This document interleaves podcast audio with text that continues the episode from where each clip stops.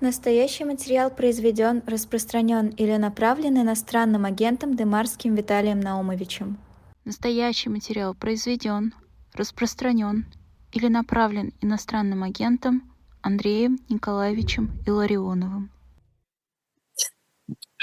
А, добрый вечер. Программа 2023 э, в прямом эфире. Э, меня зовут Виталий Дымарский. И э, с удовольствием представляю сегодняшнего своего собеседника, гостя эфира Андрея Ларионова. День добрый. Еще рад вас видеть. Давно не беседовали. Здравствуйте, Андрей. Добрый вечер, Виталий Ночь. Рад вас видеть. Э, ну что, мы, как обычно в этой программе, подводим итоги какие-то недели. Неделя, не могу сказать, что нам, ну, нам каждая неделя дарит какие-то вещи э, неожиданные. Но у нас есть еще, мы, правда, приближаемся. Э, на следующей неделе будет годовщина. Будет годовщина событий 30-летней давности, э, событий октября 93 -го года.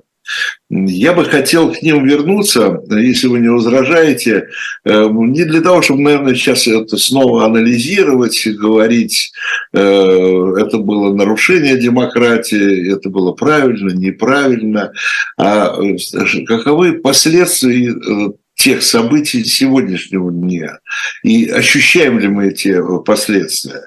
Вот как вы думаете, это я обращаюсь э, к Андрею Ларионову, э, я услышал такую точку зрения, что события 30-летней давности показывают, что и сегодняшнее да, состояние России показывает, что если экономические реформы, несмотря на то, что их можно критиковать и есть за что, все-таки более или менее состоялись, во всяком случае э, построена худо-бедная э, рыночная экономика, которая, как мы видим сегодня, э, даже может справляться и достаточно устойчиво, и даже может справляться вот с таким давлением, как санкции и так далее, то вот политические реформы, и это об этом свидетельствует как раз события 30-летней давности, политические реформы в 90-е годы так и не состоялись.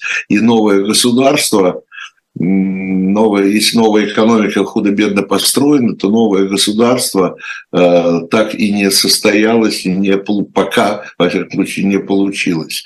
И от этого в том числе и беды э, сегодняшней российской демократии. Э, как ваше мнение? Ну, тут можно и нужно сказать несколько вещей. Во-первых, новое государство состоялось.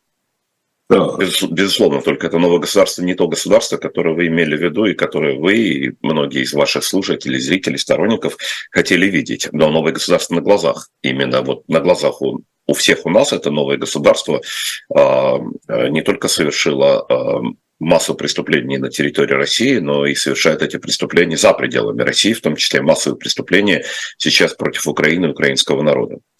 А, так что новое государство у нас перед глазами.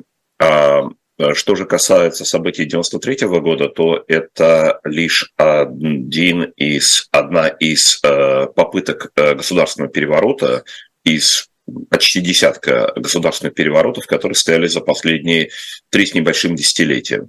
И за исключением одного единственного государственного переворота, о котором мы регулярно говорим, который, собственно, не состо... который провалился, попытка, это попытка августа 1991 года. Все остальные государственные перевороты оказались успешными. Только мы почему-то не называем эти э, попытки, эти государственные перевороты государственными переворотами. Они таковыми и были. Э, октябрь 1993 года – это ясный, яркий пример государственного переворота. Что такое государственный переворот? Это насильственное изменение политического строя, политической правовой системы, которая сложилась на тот момент а, в данной стране. Вот на тот момент, на сентябрь 1993 года, существовала политическая система с разделением властей не тем, которые, не то, про которые написаны учебники, но было разделение властей между съездом народных депутатов президентом России. А, худо, бедно, но он существовал, существовал баланс э, власти. И мы все видели, те, кто помнит а, это время, тот, кто не помнит, может об этом прочитать или посмотреть соответствующие видеоматериалы, а, сложился такой неустойчивый, но тем не менее баланс противостояния двух сил. Собственно, то, о чем написаны э, горы литературы на примерах Великобритании, Франции, э, других стран. Именно из этого противостояния вырастает то, что потом называется правовая политическая система демократического общества. Если только эта правовая политическая система не ломается силовым э, образом. А в нашей стране эта система была сломана в результате государственного переворота 1993 года. До этого был государственный переворот декабря 1991 года.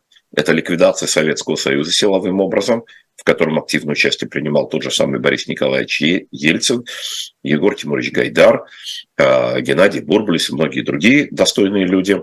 А, затем был этот государственный переворот, затем мы все хорошо знаем, был государственный переворот 1999 а, года, когда по рекомендации трех граждан, собственно говоря, три гражданина Российской Федерации, не имевших для этого никакой, никаких полномочий, именно э, Валентин Юмашев, э, Александр Волошин, Татьяна Диченко уговорили э, Бориса Николаевича Ельцина, совершили государственный переворот, привлекая на пост руководителя России человека, которого никто тогда вообще не знал, не обладал никаким потенциалом, но все, что затем произошло, все мы хорошо знаем.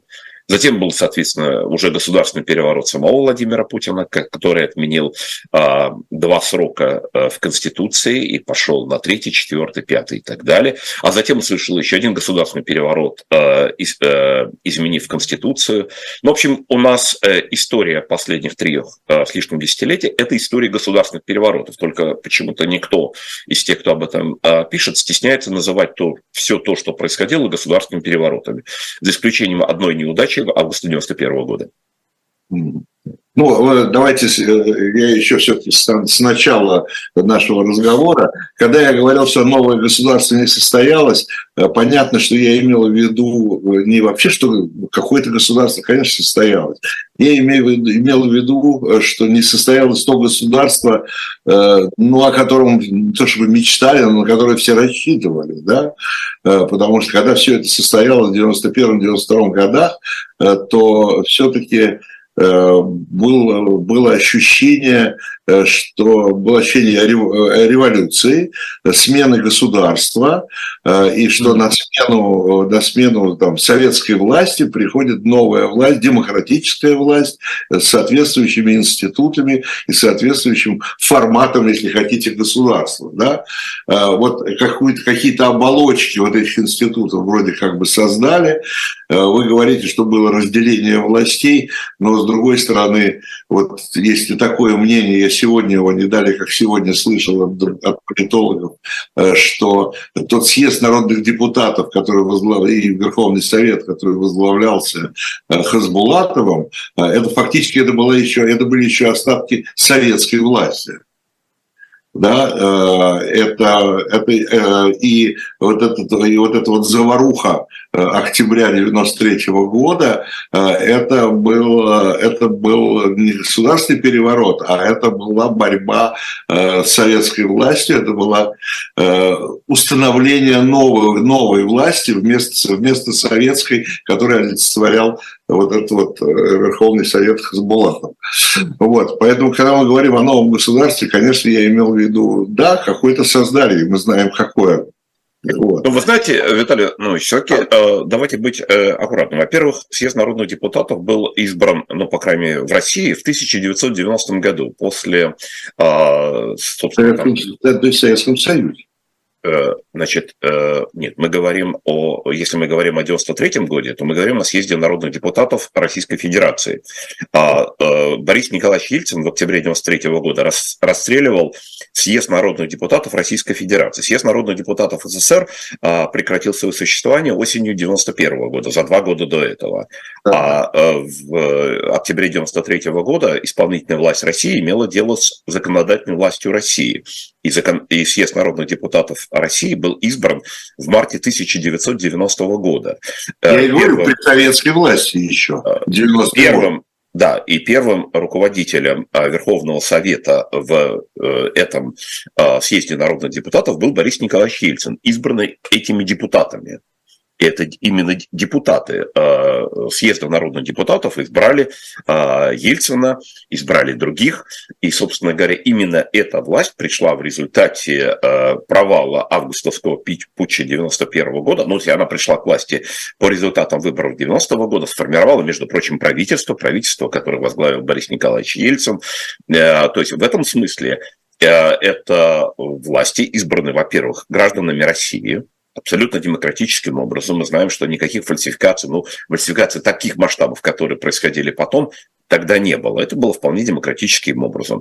Ельцин избирался на всеобщих, потом уже в президентских выборах и получил большинство голосов.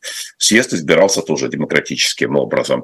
То есть в этом смысле а какая это советская власть? Это не советская власть. Она была во многом не советская, а во многом была антисоветской. Мы помним все эти истории. Конечно, там были, естественно, и представители коммунистической партии, но в демократических э, обществах, по крайней мере, переходных обществах, э, это неизбежно. Ну, действительно, некоторые люди многие люди а, поддерживают таких э, депутатов. Тут никуда не деться.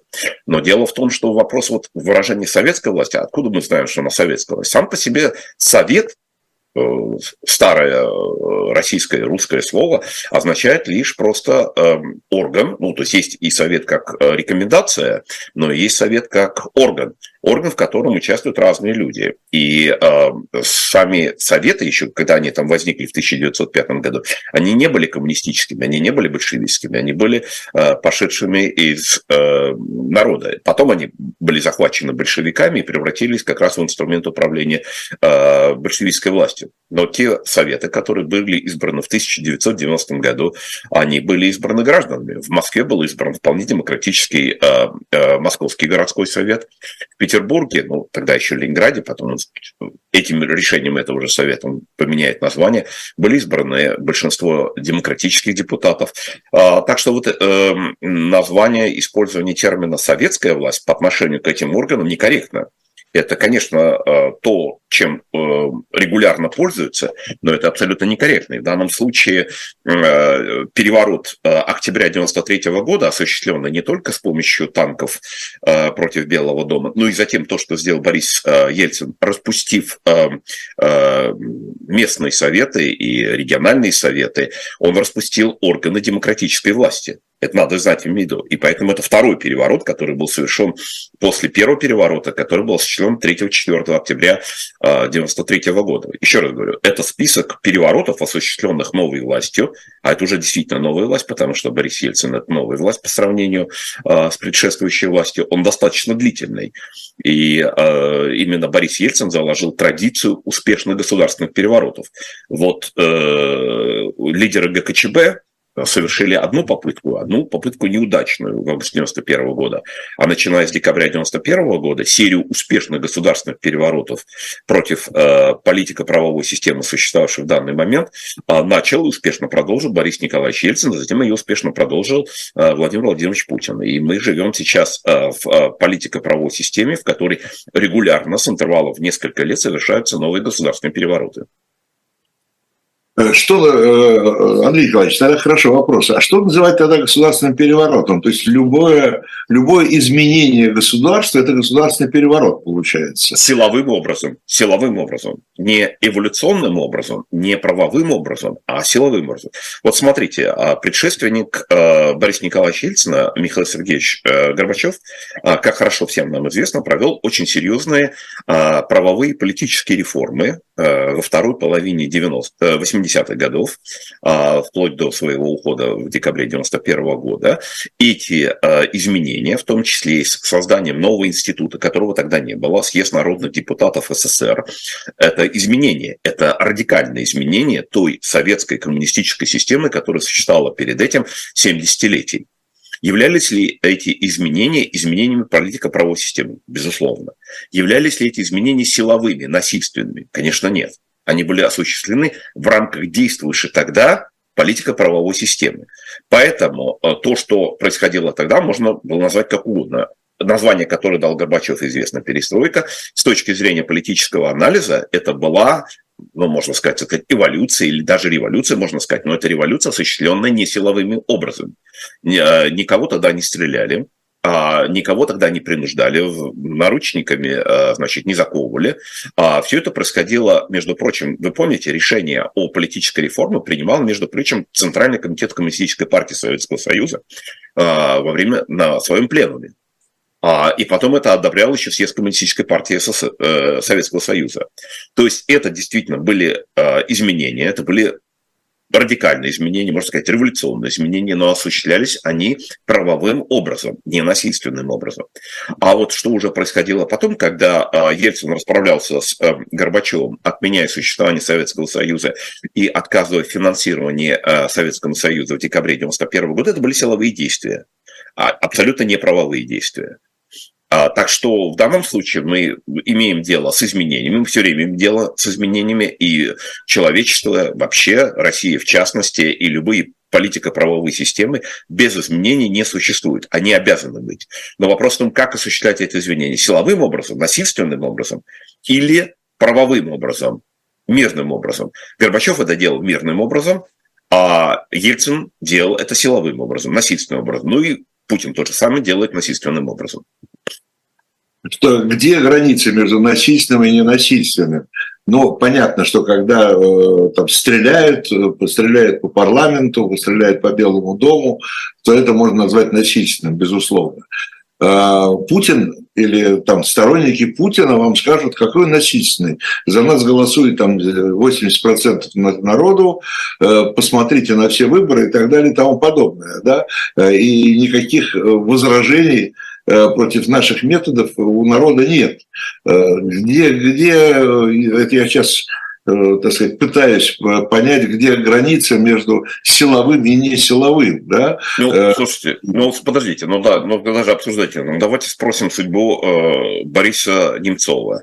Давайте спросим судьбы Сергея Юшенкова, а, Галины Старовойтовой. А, мы, давайте просто вот всех тех людей, которые посадили а, просто за то, что они выходят на митинги, на пикеты, за то, что они выступают за то и за это. Ну, слушайте, говорить о том, что у нас, как бы, нет насильственного, не, ну, какие 8, понятно, они есть эти 85 или там 70 процентов, они есть, но это есть результат последовательно систематического применения насилия которая стала системой. Тут надо четко провести различие между тем, что делал а, Ельцин, и тем, что делает Путин.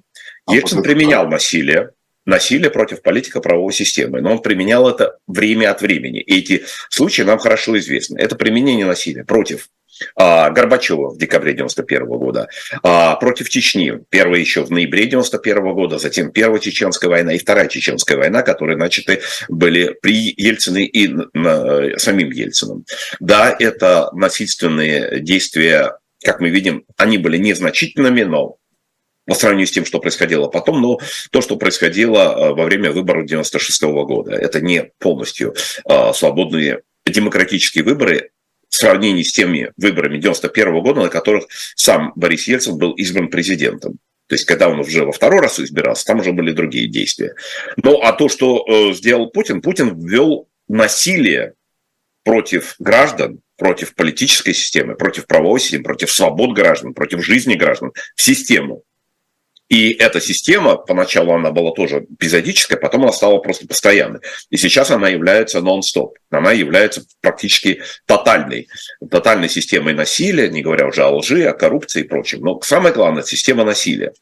А, поэтому надо разделять, конечно, отсутствие насилия или попытки избежать насилия, мы тоже нельзя говорить, что Горбачев был совсем без насилия. Там были, естественно, случаи известные и по отношению к Вильнюс, э, вильнюсским событиям э, января, э, января 91 года и в Баку, и в других местах. Да, но это были все-таки там относительно ограниченные события по сравнению с той возведенной в систему системой применения насилия, которая существует сейчас. И есть, еще, и есть еще одно важное отличие. Вот я тут должен сказать, что а, если я не ошибаюсь, то последний раз на территории, сейчас мы говорим не о национальных республиках, на, не о территориях, на которых проживают другие, не русские народы, а, на территории которых насилие применялось регулярно. Но если мы говорим о территории России, то последний Российской Федерации, потом, значит, вот РСФСР, Российская Федерация России, то последний раз массовое систематическое насилие против собственного населения, собственных граждан применялось в 1962 году в Новочеркасске. Ну, я не говорю, что было до того, потому что это была непрекращавшаяся гражданская война с сотнями э, восстаний, э, э, мятежей, э, которые подавляли силой э, НКВД, Красной Армии и прочими органами. Но если мы говорим про территорию России, то, кажется, в 1962 год Новочеркасск – это последнее массовое применение э, вооруженных сил, э, э, собственно говоря, Советского Союза, или, так сказать, вот, организованные вооруженные силы, против граждан непосредственно России. Следующее после этого события – это 1993 год, октябрь, применение Борисом Ельцином танков против парламента, против съезда народных депутатов. Промежутки между этими событиями 31 год, если я не ошибаюсь, я не припоминаю массового применения вооруженных сил против граждан России. Против граждан и жителей других территорий, не российских, да, конечно, а вот здесь нет. И то, что а, чему открыл а, Борис Ельцин событиями октября 1993 года, он открыл ящик Пандоры. Вот сейчас применение насилия против граждан России разным образом а, взято э, нынешними э, кремлевскими руководителями в систему и регулярно применяется. Э, Андрей Николаевич, но если бы считать применением насилия, если вы считаете только армию, Э, то, тем не менее, давайте вспомним Советский Союз, все-таки еще были, э, были диссиденты, против которых тоже принималось насилие. Если вы вспоминаете там Немцова э, и всех нынешних сидельцев, то тогда нужно вспомнить и тех сидельцев. Нет, я не говорю об этом, что этого не было. Нет, да. и тогда, и так далее. И не нам с вами говорить о том, что Советский Союз не был тоталитарным. Он, конечно, был тоталитарным, вне всякого сомнения, но до, до реформ Горбачева. Но еще раз скажу, мы говорим о массовом применении насилия, о массовом не единичном против диссидентов, против правозащитников, э, против тех, кто э, там занимал э, принципиальную позицию. Мы говорим о массовом применении насилия против граждан страны. Вот Новочеркасск – это явное применение с расстрелом рабочих в Новочеркасске. Я не говорю о всех тех восстаниях, которые были в ГУЛАГе, в Карлаге, в Воркуте, а не говоря уже о восстаниях до этого, не говоря о том, что там происходило на территории Украины, на территории Беларуси и так далее. Но если мы говорим о применении массового насилия против э, граждан на территории России. И вот следующий после Новочеркасска – это Москва, 93 год, октябрь 93 года. И это привело, как мне кажется, к качественному слому в сознании людей, э, которых э, была власть и которых сегодня есть власть, э, и у которых есть власть, в том числе по применению насилия. Собственно говоря, э, если мы вспомним, а вы хорошо помните Э, как мне кажется, некоторые из наших слушателей тоже помнят, насколько неприемлемым было применение насилия а, вот силами, потому что в августе 91 года, когда а, те же самые дивизии были подтянуты к Москве, должны были осуществить там штурм Белого дома, то э, там не стреляли, там погибло три человека, а, вот, но они погибли а, вот, в соответствующей там ситуации. И, а, собственно, министр обороны, а, тогдашний министр обороны Советского Союза говорил о том, какой я глупец, что, значит, вот ввязался в эту грязную историю а, с использованием вооруженных сил против собственных граждан. Ну, важно не то, что мы думаем, важно то, что они думают. Вот для нынешних для нынешних, кто сидит в Кремле и кто использует, для них этого ограничения нету. Этот моральный ограничитель, моральный стопор был сломан.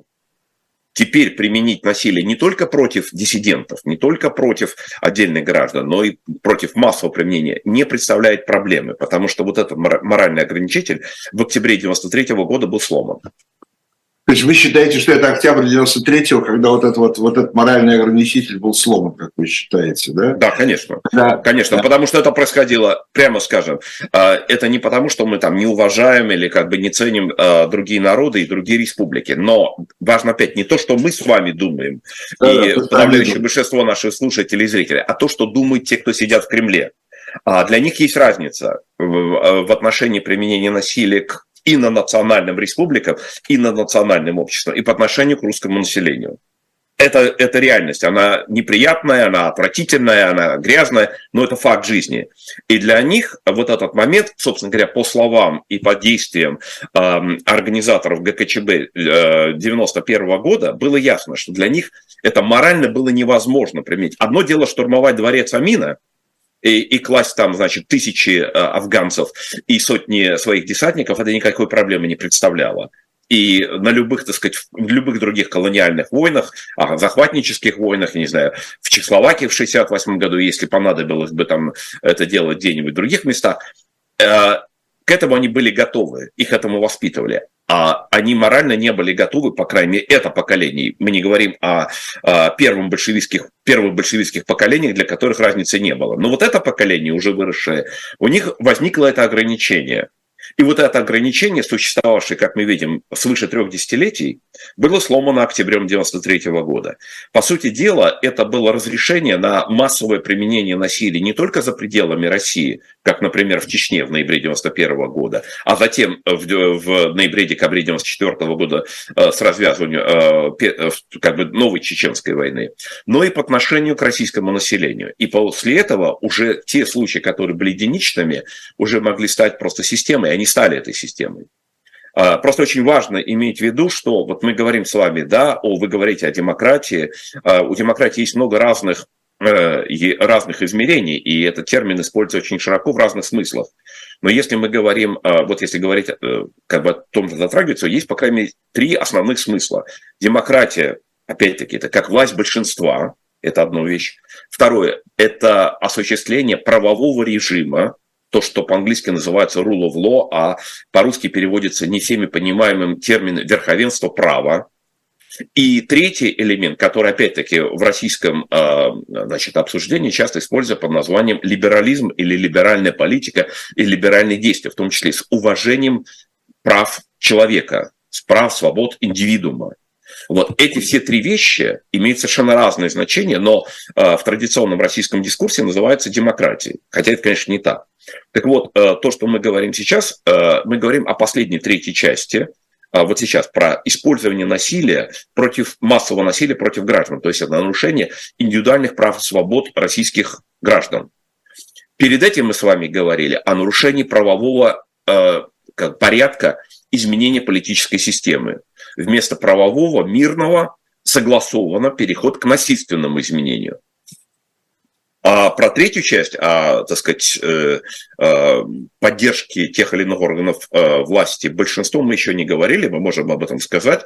И мы, если мы посмотрим на эти цифры, вы уже об этом начали говорить, цитируете 80 или 85 процентов. Ну вот я открыл сейчас материалы Левады-центра, Э, значит, за последние э, эти 30 лет, и мы смотрим на то, что э, нам говорит Левада, ну, по крайней мере, из тех социологических центров, которые есть, по крайней мере, тот, который вызывает наибольшее доверие, мы видим, что вот тот самый ельцинский политический режим не пользовался одобрением населения России. Я сделал такой комбинированный индекс одобрения населения власти России, имею в виду президента, премьера, э, парламента, там, Государственной Думы, местных властей. Вот все, если вместе взять, то выясняется, что эти эм, э, индексы, в общем, достаточно сильно коррелируют друг с другом и дают нам некоторое представление о том, как э, население России относится к как бы совокупной российской власти, где есть и президент, есть э, правительство, есть э, законодательные органы, есть местные органы, есть региональные органы и так далее. Но вот выясняется, что вот средний уровень э, одобрения ельцинской системы всей, опять-таки, 26%. Соответственно, три четверти населения не одобряло эту систему. Если мы смотрим путинскую систему, опять-таки, с конца 99 года, когда он оказывается, и так далее, оказывается 57% одобряет ее. Понятно, со всеми колебаниями, о которых мы можем отдельно говорить, когда э, это одобрение растет, когда это падает, но в целом за вот с 99 года по сегодняшний 23 год, по август 23 года, последние данные, соответственно, сколько там, 24 года, 24 года, средний уровень, это помесячные данные, 57%. То есть, с этой точки зрения, большинство российского населения, пусть оно там, можно как угодно к этому относиться, одобряют эту систему власти.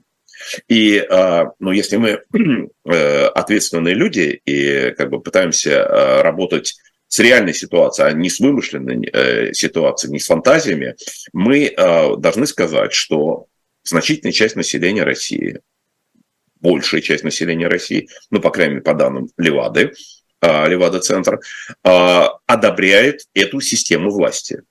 И поэтому в том значении демократии, который тоже часто используется, власть большинства.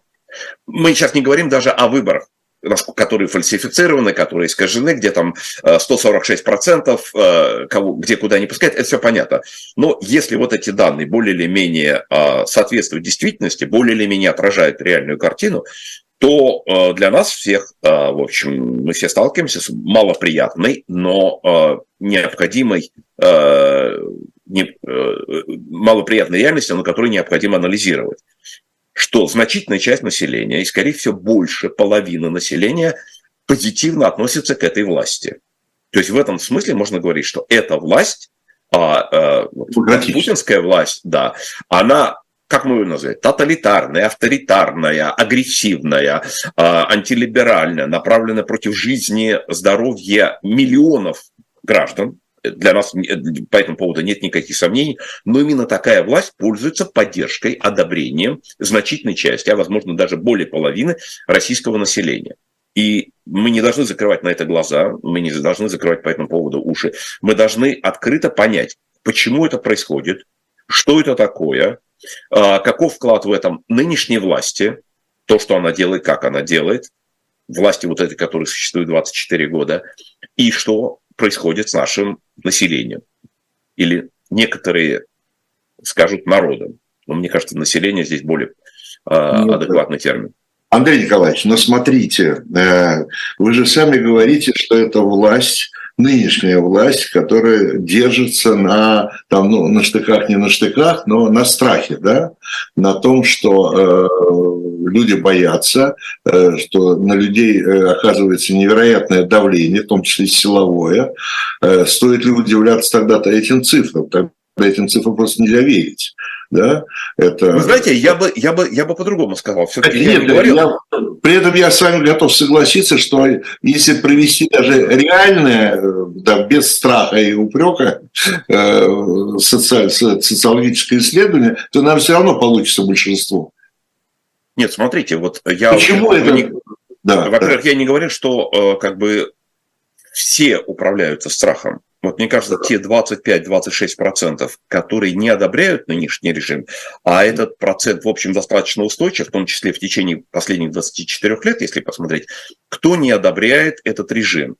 То есть это как минимум 25-26%, в том числе э, в самые пики одобрения, когда вот происходили, это отдельная тема, когда происходили самые агрессивные э, кампании против Чечни, а, против э, ЮКОСа, против э, Грузии, 2014 э, год против э, Украины с Крымом э, и Донбассом, и с 22 года еще раз против Украины. Вот есть пять пиков. Э, в течение всех этих пиков э, уровень одобрения э, населением нынешних властей России колебался между, между 60 и 72 процентами. То есть, вот, грубо говоря, чуть больше, ну, может быть, от двух третей до э, трех четвертых э, населения страны одобряют агрессивные, насильственные действия как против э, части своего собственного населения и тех или иных представителей, так и особенно против граждан других стран и против других стран. Это нам говорит очень важную, дает нам очень важную информацию об агрессивном характере национальной политической культуры. Нравится нам это или не нравится, но это факт жизни. То есть для, возможно, двух третей, а возможно, для трех четвертей населения страны доставляет психологическое и прочее удовольствие совершать насилие против других народов, доставлять а, этим а, другим народам несчастье, а, совершать убийства, насилие, грабежи, уничтожение собственности, убийство людей, массовое убийство людей. Вот для от двух третей до трех четвертей населения страны пользуется, получает от этого удовольствие. А, в учебниках а, криминалистики это называется девиантным поведением. И даже есть специальная наука – девиантология. И в нормальных обществах, ну, ну, скажем так, обществах западноевропейского типа, относительно которых существует большая статистика, такого, такого рода людей в каждом обществе бывает 3%, бывает 5%, там, в крайнем случае бывает там 6-7%. И поэтому к этим людям с девиантным поведением применяются соответствующие меры, в том числе, кстати, силового характера. Но вот э, в этих обществах э, удельный вес людей, которые э, имеют такое девиантное поведение, девиантные наклонности, ну вот составляют там 3, 4, 5, 6, 7 процентов. В нашем обществе, судя опять-таки по этим наблюдениям, ну можно сказать, что Левада ошибся, может там не 72 процента, а 65. Ну хорошо, пусть будет 60, пусть будет 57 процентов. Все равно, оказывается, их, во-первых, очень много, а во-вторых, возможно, их больше половины. И возникает вопрос, что делать с населением, населением, а, который в большинстве своем придерживается девиантных э, традиций, девиантных обычаев поведения и девиантного э, мировоззрения, девиантной идеологии. Это первый вопрос. Второй по поводу страхов. Вот по поводу страхов, я думаю, что если на кого-то осуществляя, э, распространяется страх или пытаются оказывать этот страх, то есть террористическое поведение, это в адрес тех самых 25-26% населения страны, кто не одобряет такое поведение. У кого с точки зрения ну, международного такого подхода, традиционного пока, если не международного, то западноевропейского подхода, является поведение не девиантным, а нормальным. Кто выступает против а, применения насилия и по отношению к своим собственным согражданам, и по отношению к гражданам других государств. Вот по отношению к этим людям 25-26%, систематически применяется насилие, их пытаются запугивать, шантажировать, угрожать, в том числе убивать.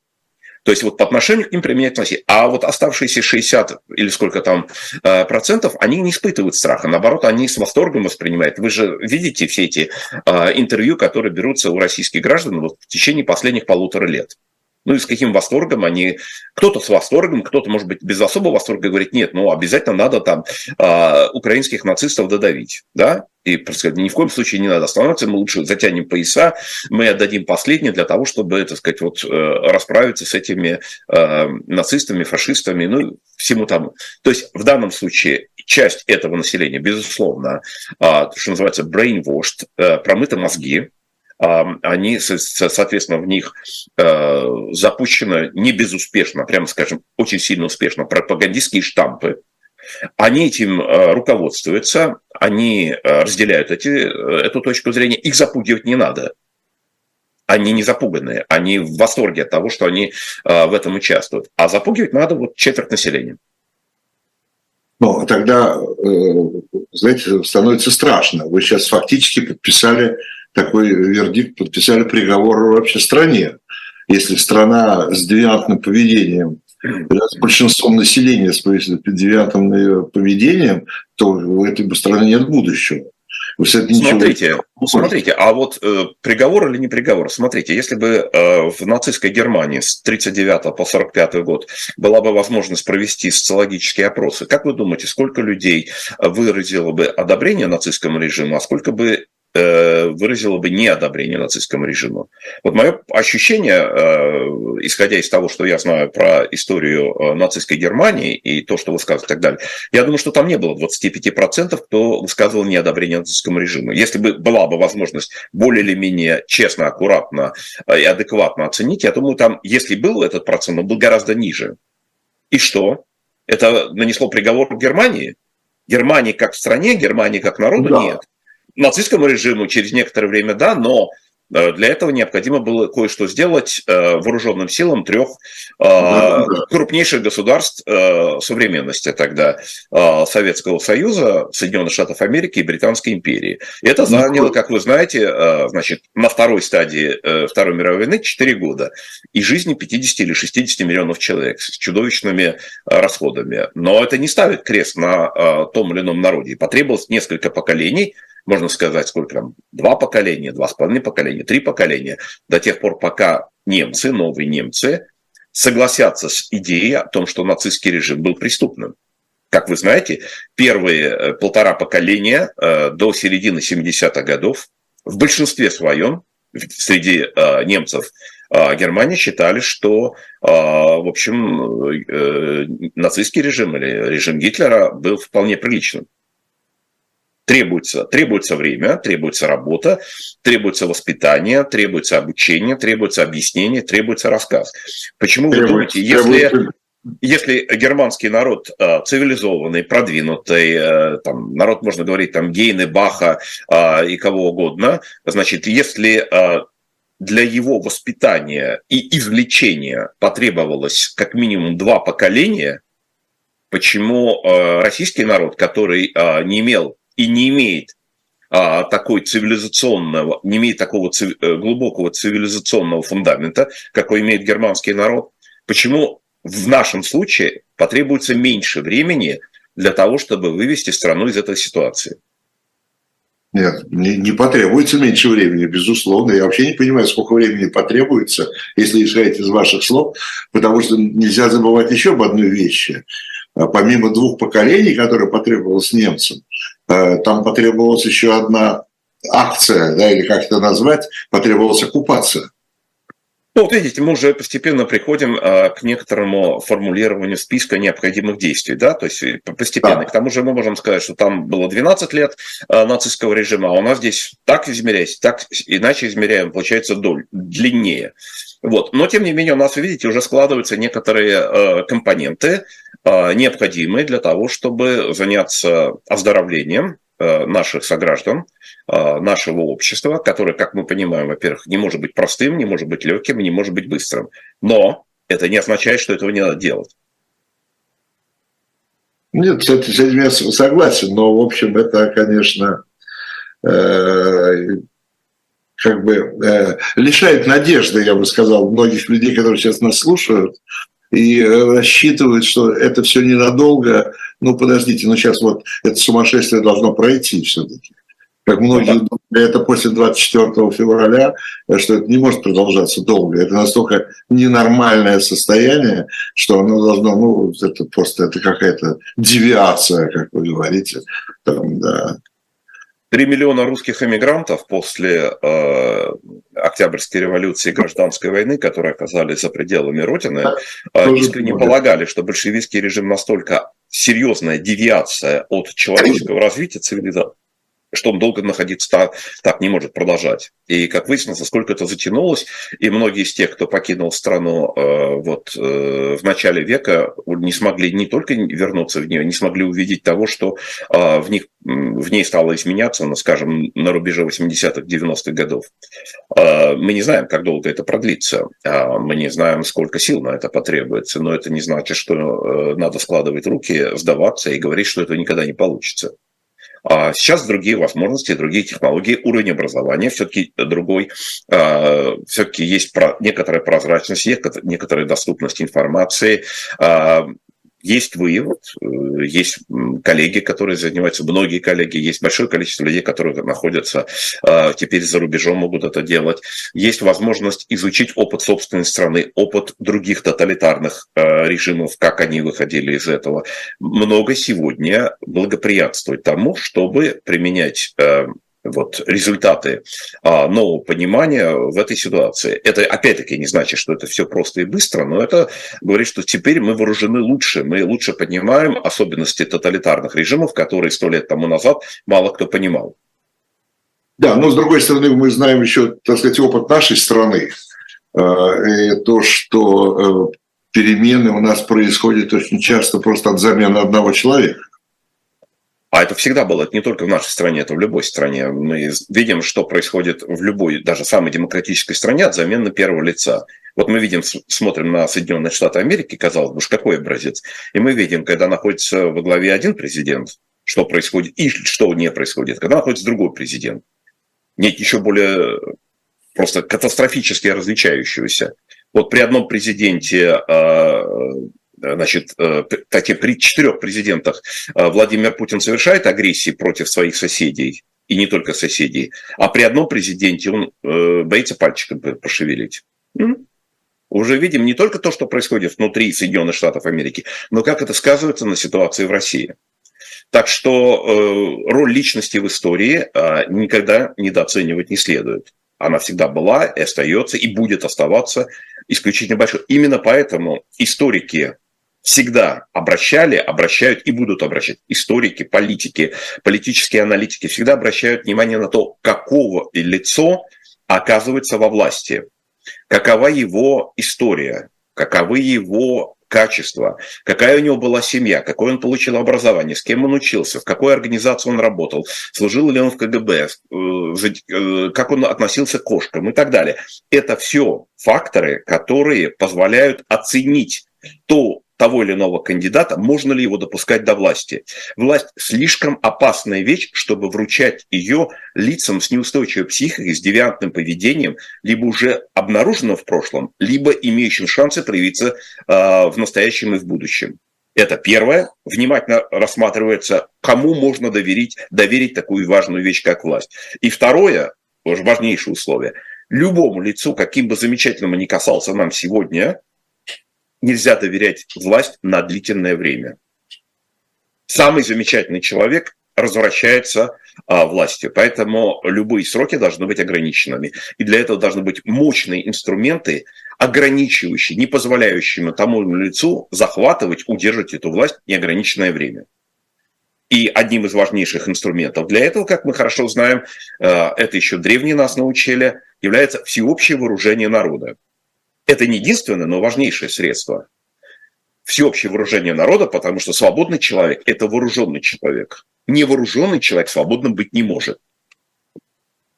Это ак- аксиома, э, собственно говоря, э, ну, существующая, по крайней мере, последние 2000 лет. Так что э, поэтому те страны, которые сегодня являются свободными и стараются сохранить свою свободу от тех же самых Соединенных Штатов Америки через Швейцарию до Израиля, во всех право на ношение использование оружия, в том числе если, они, э, если кто-то подвергается атаке, является неприкосновенным. Это важнейшее условие свободного человека и свободного общества. И поэтому, когда мы с вами, э, с вами сейчас, завтра, послезавтра, и вы с вашими коллегами будете обсуждать эти вопросы, никогда не надо забывать это важнейшее условие. Не только важно заменить этот режим, не только важно обеспечить э, условия для невозникновения, э, то есть э, создать новый режим, создать э, новую политику правовой системы, но важно обеспечить, чтобы эту систему какой-нибудь следующий Путин не сломал бы. И для этого одним из важнейших инструментов является вот эта вторая правка Конституции Соединенных Штатов Америки, э, право на ношение и в случае необходимости использование оружия. Ну, тут Европа все-таки живет без этого. Ну так э, Европа живет без этого, но мы видим, как уничтожается свобода в Европе. Мы же не слепые же, мы же видим, что там происходит. И потом все-таки за Европой стоит э, там больше тысячи лет э, совершенно другой традиции. Политической, правовой традиции, которой у нас нет. Но видите, Соединенные Штаты, несмотря на то, что они являются тоже наследниками европейской традиции, и Швейцария является наследниками э, европейской традиции, тем не менее считают необходимым сохранить этот важнейший инструмент. Ну, я не знал, Швейцария тоже, да? Безусловно. Свободная. Безусловно, самая вооруженная э, на душу населения страна мира. Понимаете, когда мы станем Данией по э, характеристикам на, нашего населения, по законопослушности, по терпимости, толерантности и всем другим характеристикам, возможно, теоретически можно рассмотреть этот вопрос, но э, в практическом плане я не вижу оснований для этого в обозримой перспективе. И, да, кстати, вопрос... если народ является, э, так сказать, вооруженным, то тогда у э, любого диктатора или потенциального диктатора возникает очень серьезная э, проблема раздумать о том, стоит ли ему использовать танки против собственного народа, там или здесь, ну, или да. против чужого народа. Вопрос только вопрос такой ерундовый, маленький, только как нам стать Данией? Хотя бы, да? А вот мы начали с вами это обсуждать, и вы высказали несколько очень важных, ценных соображений относительно сроков, относительно методов, ну, относительно да. того, кто это будет делать. Да, и э, возвращаясь к тому, о чем мы говорили по поводу силового изменения да, э, системы государственной, э, получается, что эту систему, путинскую систему, можно только изменить только в результате государственного переворота, потому что я не верю в эволюцию этого, этого, этого режима. Этот режим можно только снести и поставить другой, новый. А, а снести можно только силовым путем. Вот несколько лет тому назад я проводил соответствующее исследование и анализировал больше 400 случаев изменения политического режима, которые произошли э, за последние 50 лет э, во всем мире. Выяснилось, что такой режим, какой у нас имеется сейчас, а именно тоталитарный, э, можно изменить фактически только двумя способами. Один – это если э, в э, руководстве этого режима оказывается новый человек, имеющий другие представления, ну, грубо говоря, новый Горбачев. Горбачев. Новый Горбачев, да, вот такой вот. Если вот э, среди вот нынешних находится такой, который оказывается на первом месте, он занимается этим процессом э, декомпозиции этого режима сверху. Если же такого случая не находится, то единственным способом является силовое сопротивление – все рассказы про ненасильственное сопротивление, про Эрику Чиновет, которая, значит, распространяла эти фальшивые данные, получила за это кучу премий. А, вот э, все эти самые 283 способа ненасильственного сопротивления, все эти э, белые шарики, ш, э, розовые шарики, шарики в полоску, значит, э, стоять э, на пикете, стоять в таком митинге, э, ходить на голосование сегодня, завтра, э, на президентских выборах, на парламентских, на местные выборы, это все, э, э, значит, не имеет ни отношения к изменению режима. Это только укрепляет этот режим. Единственный способ – это силовое сопротивление. Правильно, тут надо использовать не насильство, а силовое сопротивление. И все случаи изменения тоталитарных режимов, а, какие были зафиксированы уже теперь не только не за 50 лет, а вот за последние 100 лет, это результат силового сопротивления. Иногда, иногда внешнего, иногда комбинированного. Внутреннего, соединенного с внешним. Ну да, и получается, э, получается, я почему-то вспомнил сразу пример Белоруссии, да, ну, относительно свежий, когда вот э, люди действительно вышли в надежде на мирное решение, да, всего они шли с шариками, да, да, да, и в конечном итоге, конечно, все это привелось, привело ну, вот. Есть, есть э, там опросы общественного мнения, по крайней мере, тогда на, по ситуации на август 2020 года Беларусь... Хотя казалось, что все уже да, там порядка 80% выступали против Лукашенко. И что? А, важно, что пусть даже абсолютное меньшинство, но если это абсолютное меньшинство владеет оружием, а большинство не владеет оружием, меньшинство владеет оружием и готово его использовать, и использует силу, э, силу против большинства, не обладающего этим оружием и не готово использовать силу, побеждает меньшинство, вооруженное оружием.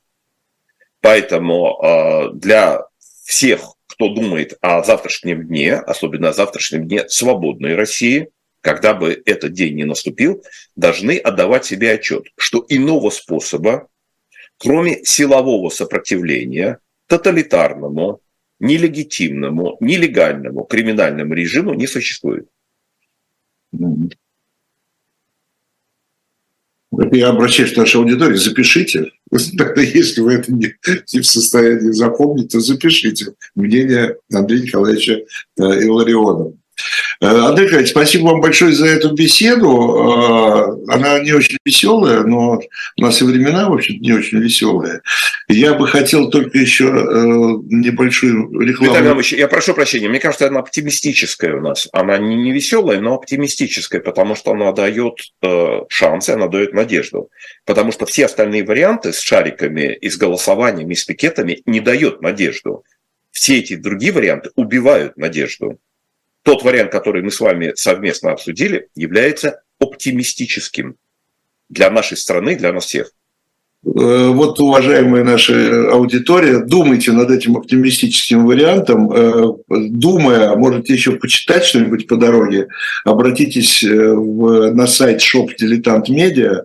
Там, во-первых, там журнал Дилетант, уже и октябрьский номер продается, и замечательная книжка, кстати, появилась, что говорят эксперты-криминалисты о гибели Романовой возможно ли полностью восстановить цепочку событий.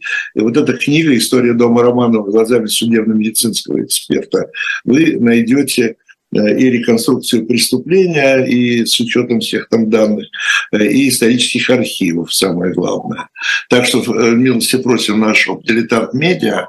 Программа 2023 завершается Э, как мы уже решили с, Андреем Николаевичем, на оптимистической ноте, э, за что я вас, Андрей Николаевич, э, благодарю. Всего доброго и до встречи. Всего доброго. И вам спасибо. Всего доброго. Спасибо. Спасибо.